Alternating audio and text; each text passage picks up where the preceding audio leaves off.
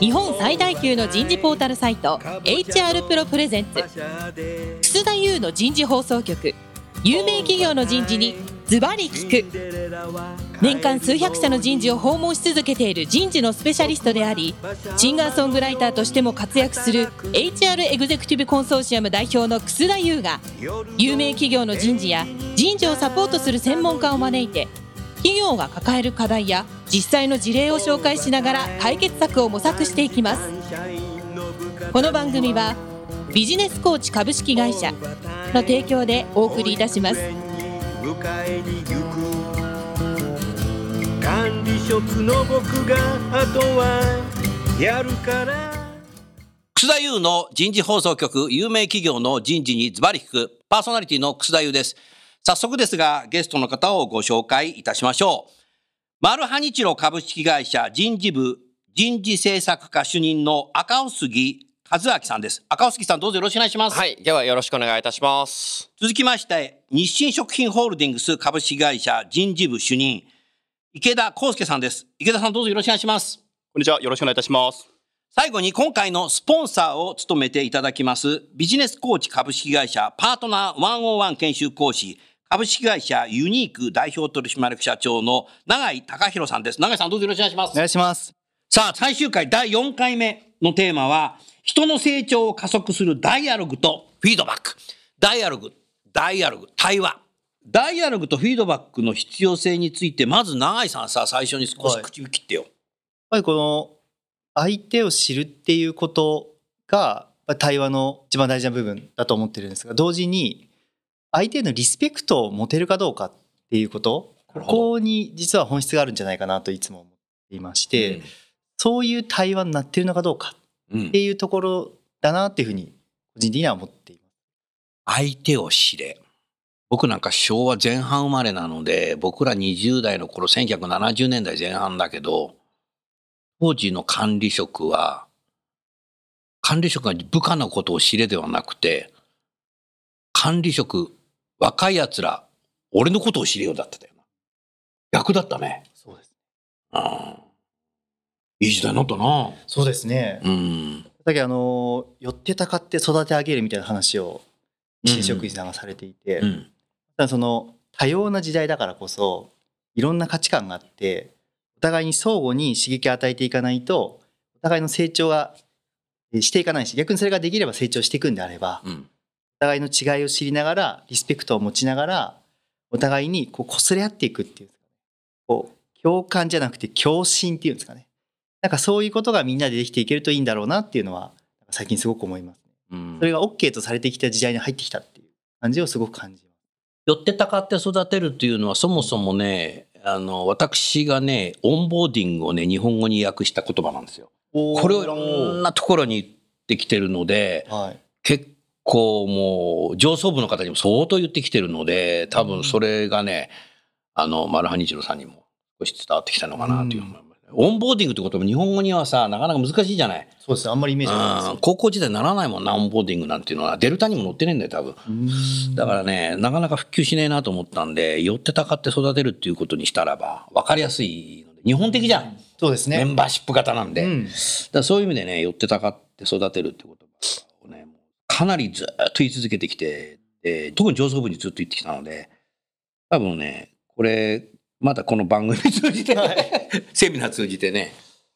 オンボーディングなんて言葉使わないで、寄ってたかって育てるっていうことなのかもしれない。コーチングのやっぱり技術っていうのはやっぱ重要だなって最近思っていて、ワンオンワンってそもそも質問力が重要じゃない。そうですね。はい。質問、やっぱコーチングってやっぱ質問じゃない、どっちかというとさそうですね。そうですね。それからやっぱりダイアログっていうことで、やっぱ部下を知るっていうことは部下に話させないとダメなんだよな。そうですね。な。部下を知るくせになんか自分だけ喋っちゃうマネージャーってさ、はい俺みたいなやつがさい、えいえ。お多いよね。30分の間25分喋っちゃう マネージャーって多いっていうふうに聞くもんまあね。不安で話を盛り上げなきゃいけないって不安で話しちゃうって人もいっぱいいらあ、それ俺のこと言ってんだ。いや、違う違う。俺に対するフィードバックな。ネガティブフィードバック。全然まあいいや。なるほど。はいそれからやはり、聞いてだけじゃなくて、やっぱフィードバックする。そうですね。フィードバックっていうのが一番難しいと思うんだけどさ、フィードバックをする、なんかコツ？はい。どうぞ。あコツは、まあ、いろんなフィードバックの定義あると思うんですが、うんもうあの客観的に感じたまま見えたまま伝えるっていう、うんこれがもう原理原則だろうなとは思って、一番客観的な言葉ではい。簡単なのは、オウム返し。恩返しああそうですねそうですねこれでもうさよく言うんだよね、俺。はいオウム返しなんてさ、オウムでもできるんだから、誰でもできんだろうって言ってんだよ。はいうん。意外とだからこう主観が入っちゃうので主観ね。こうした方がいいよム返しだろ？あそうですねそうですね確かになんかこうした方がいいよねとか、うんこうしなきゃダメだよねってつい思っちゃってるから、うんそれをこう口の言葉の端々に出しちゃうんですがうん。なんかそうじゃなくてあの楽しそうですねとか楽しそうに見えてますよっていうそういうフィードバック客観的な言葉これだけでも人は気づきがあるなっていうのはすごく思います。うん。最近もあの、えーちょっと45歳ぐらいの女性の方に「仕事がすごく好きなんですね誰々さん」ってお伝えしたんですそしたら「私そう見えます」って「全然好きじゃないです」でもその人どう見ても仕事が大好きで夢中なんですよでも言われて初めて気づきましたって20年間社会人やってて気づきませんでしたって。おっしゃってて。あそれもあるんだよね。ありました。だからそれもあー。やっぱ自分で自分のことって客観的に気づけないじゃないですか。なんでそれを鏡の役割になって伝えてもらうだけでもはっていう気づきはやっぱ皆さんあるんだろうな。鏡ね。はい。言葉ってすごく難しいのと、日本語っていろんな言葉があるから、余計フィードバックが難しいね。そうですね。僕ね、シンガーソングライターやってるの知ってる？えそうなんですか？うんなのよ。あの、僕の曲にね、こんな歌詞のメッセージがあるんですよ。頑張ってねっていう言葉はね、上司が言うのはね、結構冷たい言葉だと。頑張ってねってよく言うじゃない。はい頑張ってるねって方がいいんだよね。お頑張ってるねって部下に言うとさ、はい部下がさ、上司がさ、このこと見ててくれてるんだ。頑張ってるねって言うと。見てなくても。見て見ててほしい これどうこれ？この違い。大きいですね池田さんどうこれ？頑張ってねって言われるとちょっとうってなりますけど見ててくれてるんだって分かると安心します頑張ってるねって言われると、頑張ってるねって言うとさ、正木さん見てきてくれてるの正木さんじゃないけど、ジョージ見てきてくれる。あるよな。あ赤杉さんどう？そうですね頑張ってるねの方が、あ今までの自分をちゃんと見ていてくれた上で言ってくれてるんだなっていうのを見てなくても？それ言っちゃいけない。それ言っちゃダメだけどさ。それ言っちゃったら本末転倒だけど。これ重要だよね。僕の歌詞ってそういうのが多いんだよ。えー、いいねだから今度コンサート来てください。そういうこと、そういうことじゃなくて。いいですねえ？大事ですねそういうちょっとした。うんうん日本語ってなんかいっぱいあるんだけどさ、ついさ、頑張ってねとかってさ、だいたい女子に先帰るときさ、頑張ってねっ ねの残って残業する方は、えー、部長先帰るんですか？みたいな、辛いなみたいなさ、頑張りたくなくなっちゃうよね。頑張ってねって言われるとな。でも頑張ってるねって言われるとさ、見ててくれるんなら頑張っちゃうよ、ストレッチアサイメントみたいな、なるんじゃないかな。うん本当ですねうん。やっぱりだから人の成長を加速するって、やっぱりフィードバックが人間の成長を加速するな。うんこれは間違いないな。だからやっぱこの分散して働くってフィードバックないと、加速じゃなくて停滞しちゃうよね。これ、ローギア入っちゃった、ガチャンって。なんか自分でやってることが正しいのかどうか分かんなくなってきますうんそうするともうアレクサにフィードバック、アレクサにフィードバックもらっちゃう。アレクサ、誰でもいい頑張ってる、ね、みたいな。誰でもいいから反応してほしいと思いますもんね孤誰独感誰でもいい。誰でもいいからその孤独感がこうどんどん仕事の中で出てくるというかうん。私なんて特にあのすぐ隣に上司がいるわけではない仕事の仕方なので、うん。余計にやること合ってんのかなと思いますね。やっぱ上司とかさ、メンターとかがフィードバックしてくれないとさ、社員がそのうちさ、休館長買うようになっちゃうんじゃない反応してくれる人。ああ。オウム返ししてオウム返しオウム返ししてくれる人頑張ってるねみたいな。暗記させちゃってさ。ちょっとジョークになっちゃったけど、いやだから、人を成長加速するやっぱダイアログとフィードバック。でもなんかこうさ、あの、おお二人に聞きたいんだけど、あの、日清さんとマルハニスロさんに、こう、とかくワンウェイになっちゃうことってない？そうですね。この、まあ、成長加速するっていうのはやっぱり自分のさっきあのお話もありました成長実感ですよね。自分が前に進んでいるっていう感覚うん。を持つのが大事だなと思っていて、うん。ででも上司からできてるんだよって言われてもなんかそこで上司のことまあ信頼してないって言ったらあれですけどなんか薄っぺらいなとかって思うとですねすごく上司から聞いて薄っぺらい。はい。上司から聞いていやでも自分は全然フィードバックされたけどあんま進んでる気ないけどなんかフィードバックされちゃったよみたいなっていうそのなんか掛け違いみたいなのあはあ、それもあるな。起こるなっていうのを思ってるんですよ、ね。うまいな、女子みたいな。で、なんかそこが、あ、ワンウェイだな。なんか結局こっちの気持ちあんま分かってねえんだな、みたいなのが感じああ、るときは結果的。にワンウェイになってるってことか。そうっていうのわああ。どどうするそういう時？いやありますありますありますあるなと思いながらだからフィードバックの手前の段階そうのなんですよね。何かがありますねって思いますうん。どう今聞いてて？どうしてもやっぱワンウェイになりがちだなっていうふうに改めて思いましてうん。一時期トライアルでですねそのこの2人のワンオンワンのあの会話の量ですねを数値化するっていう仕組みで一回ちょっとトライアルで実施したことがあってで普段やってるワンワンでやってくださいって言っててですねで自分は普段通りやってるつもり、まあ、本来だったら部下の方が7割ぐらい会話していく主体が部下なのであるべきなんですけど上司の方が7割ぐらい話してしまったりですとかですねここで初めて数値化されて分かるみたいなこともやっぱりありましたのでやっぱ我慢できないっていうのが女子のやっぱりところがやっぱり未だにやっぱりありますので、うんワンウェイになりがちかなと思いますね。うんなるほどな。あとやはり在宅になると営業の人たちってマネージャー部下に対してやっぱり部下のキャリア支援なんだけど通知支援になっちゃってるんじゃないかなと思うんだけどなんかどうですかそれは？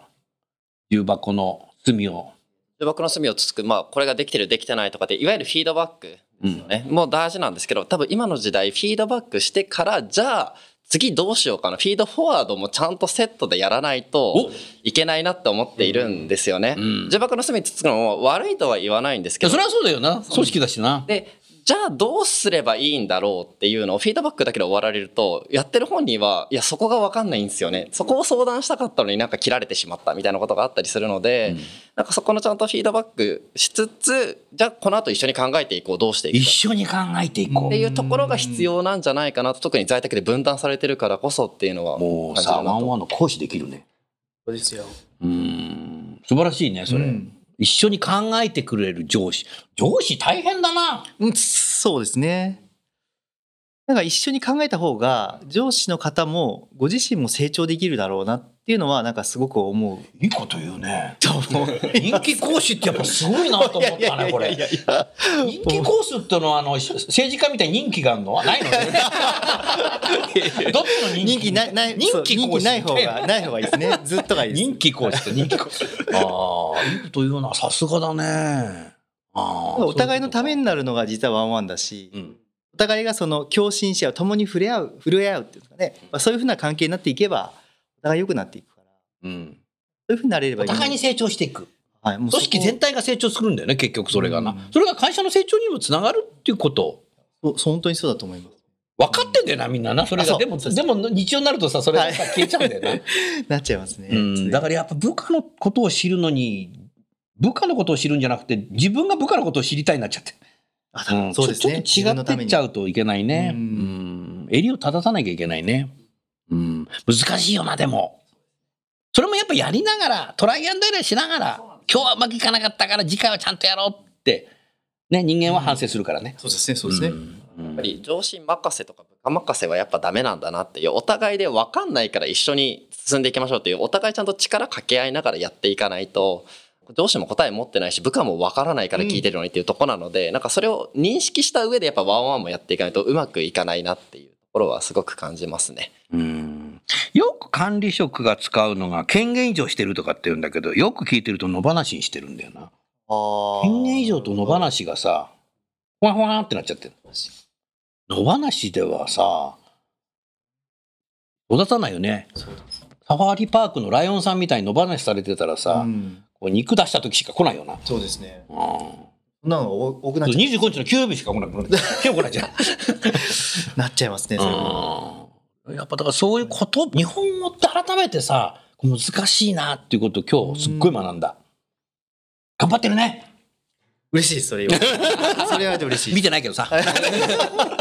ああなるほどな。うん。せっかくだからさあの永井さんお二方に何か聞きたいことありますか？そうですねあのーあとは私もそうですが Q&A でセミナーの方からの Q&A の来てるところからも少しおじゃあ Q&A を青木さん読んでいただけますか、はい。では、あの、司会の私の方からちょっと読み上げさせていただきます。えっとですね、2社ちょっと共通であのご回答いただけるものを時間の関係で2つだけちょっとピックアップしてえーご質問させていただければというふうに思います。まず1点目がですね、ワンワンの浸透に関してですけれども、先ほどワンワンのですね、研修の内容をこう現場に受け入れやすいようにこう変化させていったっていう、あの、マラニツナさんのお話もありましたけれども、この観点で、まあ、それぞれ日清食品様もマラニツナさんも、まあ、どんなような内容で研修をこう、まあ、実施していったのか、そのあたり少しお聞かせいただけないでしょうか？編集内容で言うと本当に毎回毎回まあ永井先生と終わった後に意見交換をしながらですね今回こうでしたね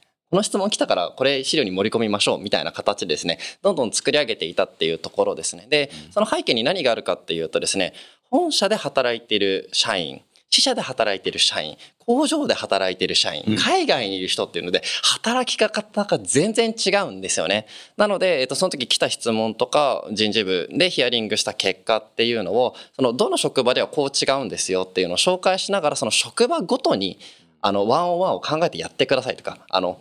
それなりの枠は作るんですけどもうそこから先はあなたたちのやりたいようにやっていってくださいねっていう風なその柔軟性を持たせてやっていいんですよっていうことは伝えながらやっていってでなので現場もですねあのあかっちり例えば1回15分で毎月やらなきゃいけないものというかそこはやっぱり10分になってもいいですし30分になってもいいですっていうそのなんかスペースを作るみたいななるほどそこを意識しながらですねお伝えしていったなっていうところはあります。うん。ありがとうございます。はいえっと、日清食品においてもですね、本当に半期に一度ぐらいですかね、うんワンワン研修っていうのを入れておりまして、まさにビジネスコーチ様にもおそうなの？ご協力いただきながらですね。今日そういうことなの？なんかそういうことみたいですね。はい。私も初めて知ったわけじゃないあですか。でもねビジネスコーチさん本当に日本の大企業さんをもうたくさんの方ワンワンをねご指導されているよね。うん。本当にワンワンの本当に意味意義ですね。本当に一番なぜやるのかっていうことを毎回こう言ってるので、あまたこれかって思われる方もいらっしゃるぐらい、やっぱりこうしつこくやっていくってことは大事にしているのと、うんあと本当に今年あ新たな試みとしては部下ですね。あのやっぱり2人の時間なんだよということで、部下の研修ですね。いうのも初めて実施しました。部下向けにちゃんとあの事前にテーマを決めておくんだよとか、うんまあできる限りこう本音で話すようにするんだよとか、あの受け手の側の心構えみたいなこともですね、研修で実施するような試みも今年初めて実施しうんありがとうございます。次の質問をではお願いいたします。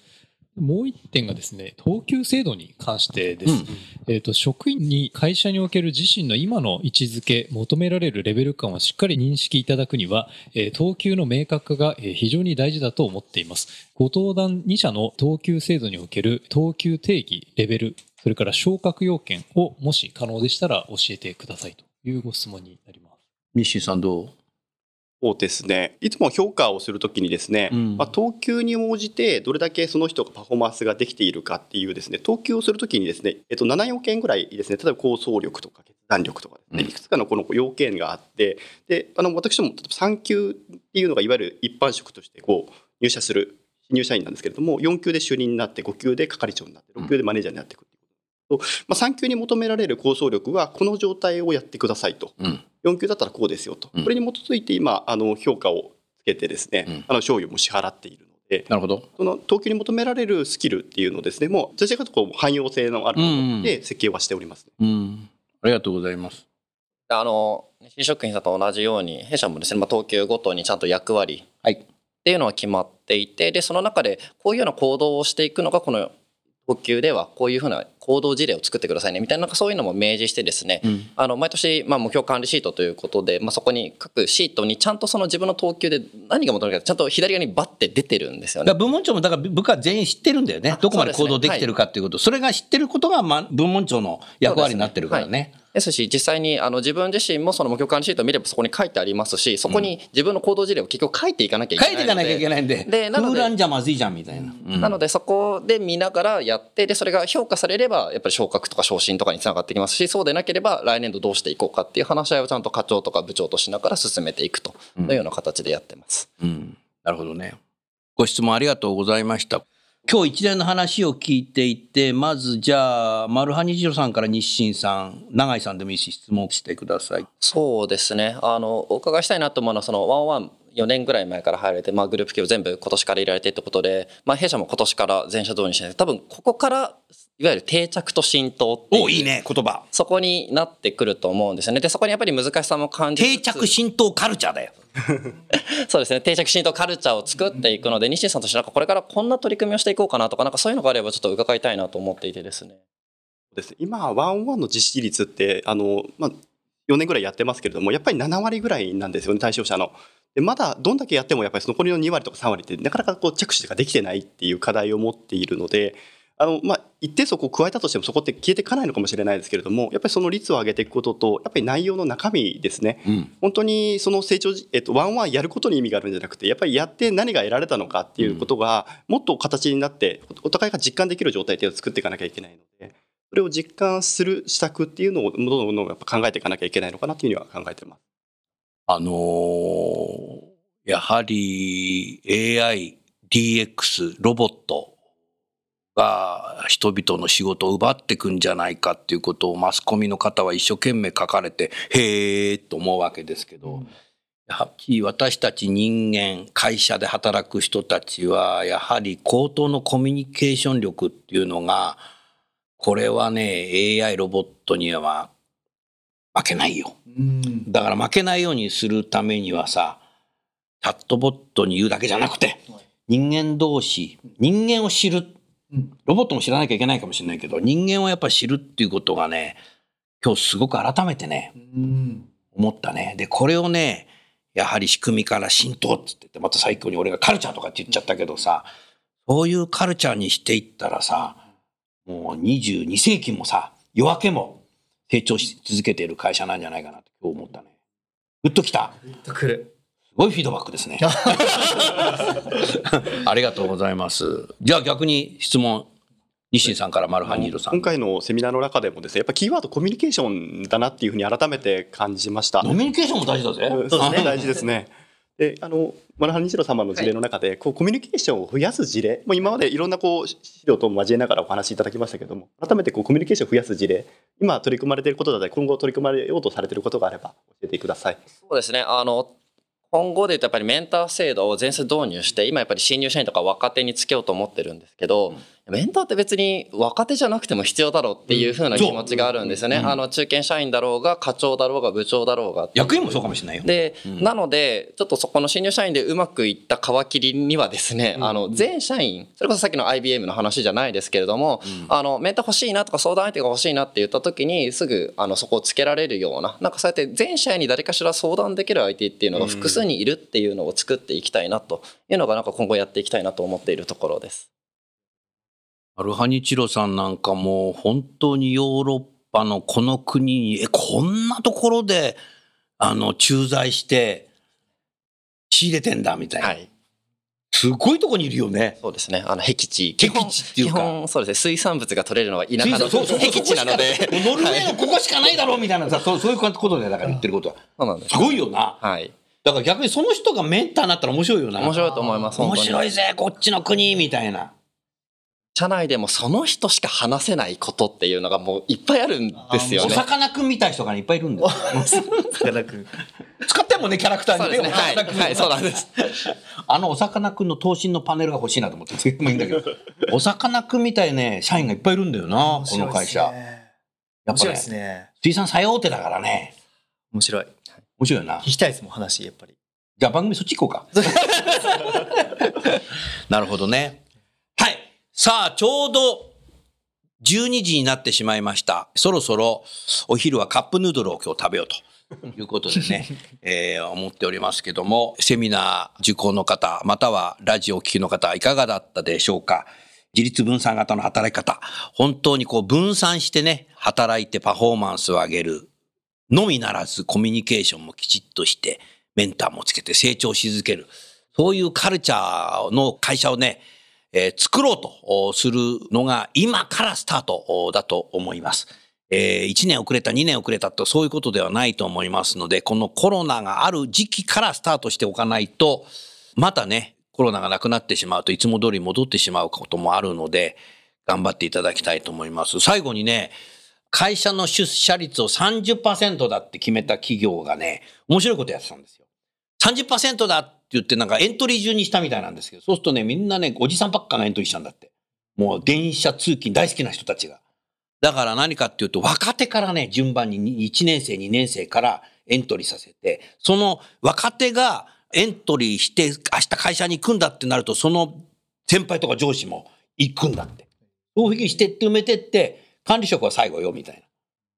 そういう形にして、若い人たちだけがね、会社に今行ってね、会って、職場で雑談したコミュニケーションを取ってる。ちょっとした仕組みだよね。うんそれやらないと先着30%順ってやっちゃうと、おじさんばっかりしちゃうんだって。なるほど。若い人もなんか会社行くの嫌になっちゃって来なくなっちゃう。だか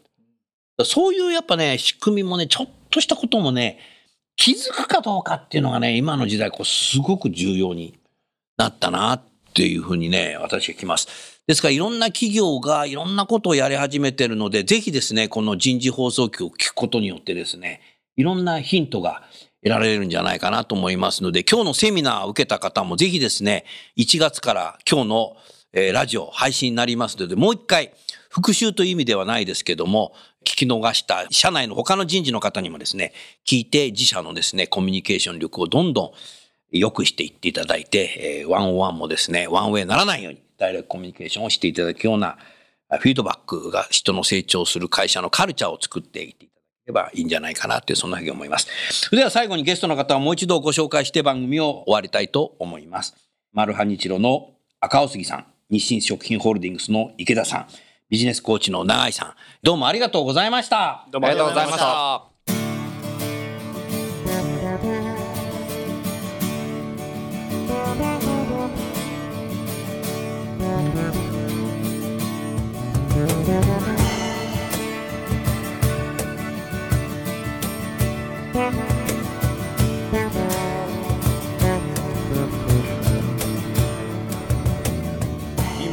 今日のお話はいかがでした。か楠田祐の「 The Times Will Change 時代は変えられる」とともにエンディングといたします。この番組は日本最大級の人事ポータルサイト HR プロのウェブサイトからもお聞きいただくことができます。HR プロでは人事領域で役立つさまざまな情報を提供しています。ご興味がある方はぜひウェブサイトをご覧ください。この番組は人と組織の生産性を高めるビジネスコーチ株式会社の提供でお送りいたしました。それでは来週もお楽しみに。